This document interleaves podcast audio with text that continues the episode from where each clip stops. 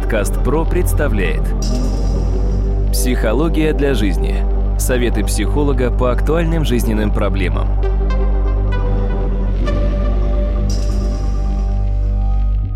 Дорогие друзья, приветствую вас в очередном выпуске подкаста «Психология для жизни». У микрофона Сергей Чеботков.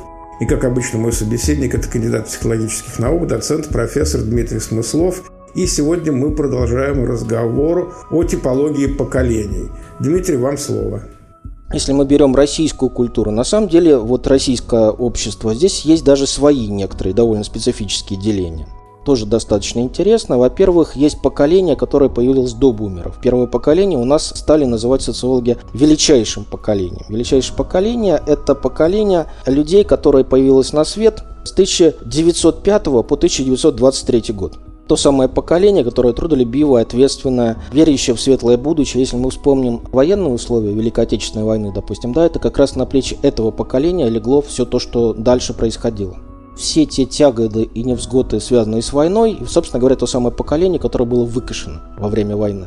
То есть это поколение действительно достаточно крепкое, достаточно доминирующее, с очень хорошим здоровьем, между прочим, более категорично. Оно более как бы консервативно в каких-то установках, но с другой стороны оно верит в какое-то светлое будущее. А вот следующее поколение – это поколение, которое у нас стали называть поколение молчаливых.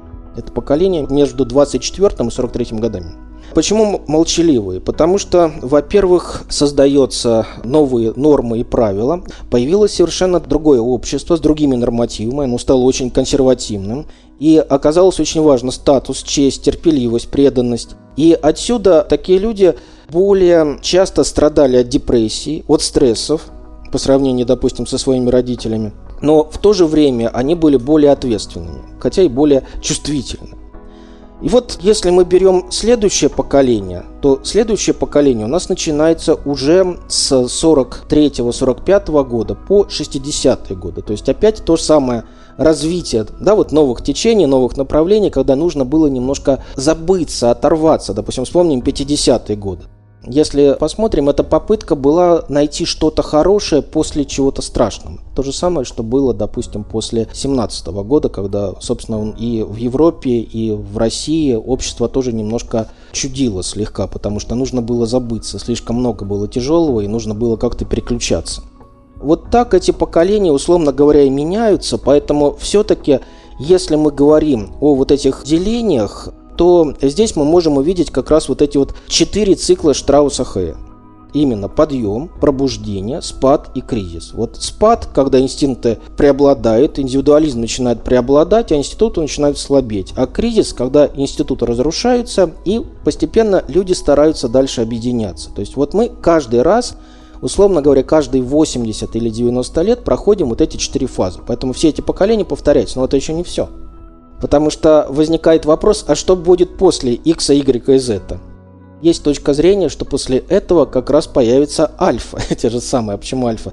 Когда мы переходим с латинского обозначения, иногда нужно переходить на греческий, да, потому что есть такой вариант. И значит, это новые люди, которые должны совсем по-иному учиться, по-иному воспринимать, по-иному оперировать информацией. И, конечно, условно говоря, это идеальный человек, но мы его не знаем, и, как говорят у нас на севере, однако вряд ли. То есть все-таки, мне кажется, вот эти четыре поколения все равно будут именно так проявляться.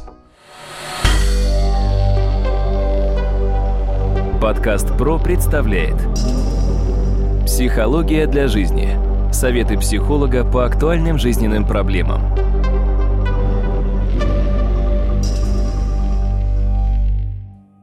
Дмитрий, в завершение нашего разговора о поколениях можно попросить вас дать портрет тех, кто сейчас вступает, ну, скажем так, в расцвет своей профессиональной деятельности. То есть это молодые люди в возрасте 25-30 лет, у которых ну, практически вся жизнь еще впереди, они уже получили образование и, собственно, должны вот-вот стать экономической основой, политической основой нашей страны.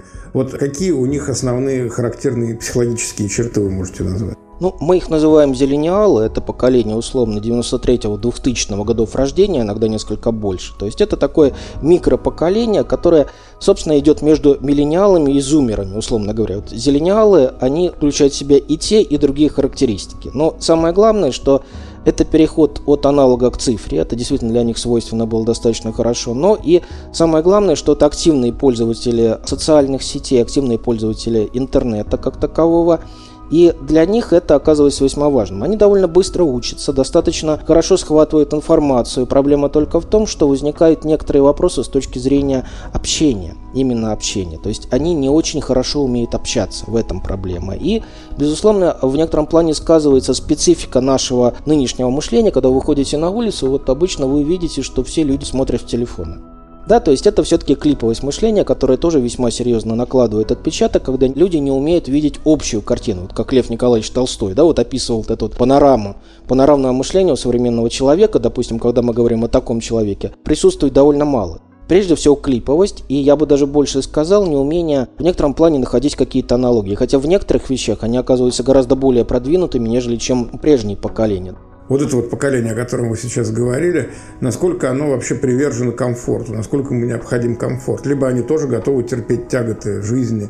Это интересный вопрос. Дело в том, что все эти деления на поколения весьма умозрительны, как я уже говорю, поэтому достаточно сложно делать такие выводы. Вот почему в психологии к поколениям относятся достаточно спокойно. Там мы должны понимать, Традиционно через поколение повторяются определенные сценарии, определенные модели поведения. Ну, как говорят русские, от осины не родятся апельсины. И вот а, в данном случае мы должны понимать, что все равно все эти моменты повторяются. Цикличность, обязательно присутствует цикличность. То, что присутствует сейчас у этого нового поколения, это, я бы сказал, новая форма восприятия реальности, новая форма видения мира, понимания себя, но, с другой стороны, это уже было, просто было немножко на других уровнях, на других слоях, а общество у нас цивилизация развивается много веков, поэтому ничего нового, в принципе, быть не может по определению.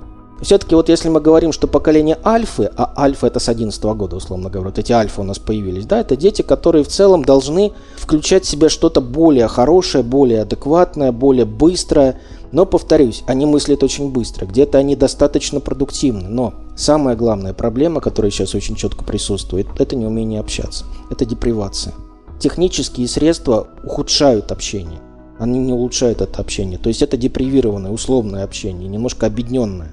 А объединенный человек посредством общения, он, собственно, не склонен доверять себе в должной степени, он просто не умеет этого делать, не склонен доверять своему телу, не склонен понимать себя в должной степени. Поэтому здесь получается такой шизоидный персонаж, который дальше, наверное, будет у нас несколько культивироваться в силу наших технических возможностей. Дмитрий, большое спасибо за ваш интереснейший рассказ. Дорогие друзья, я хочу напомнить, что сегодня моим собеседником был кандидат психологических наук, доцент, профессор Дмитрий Смыслов. Вел подкаст Сергей Чубатков. Всего хорошего и до новых встреч. Компания «Подкаст Про». Подкасты премиального качества.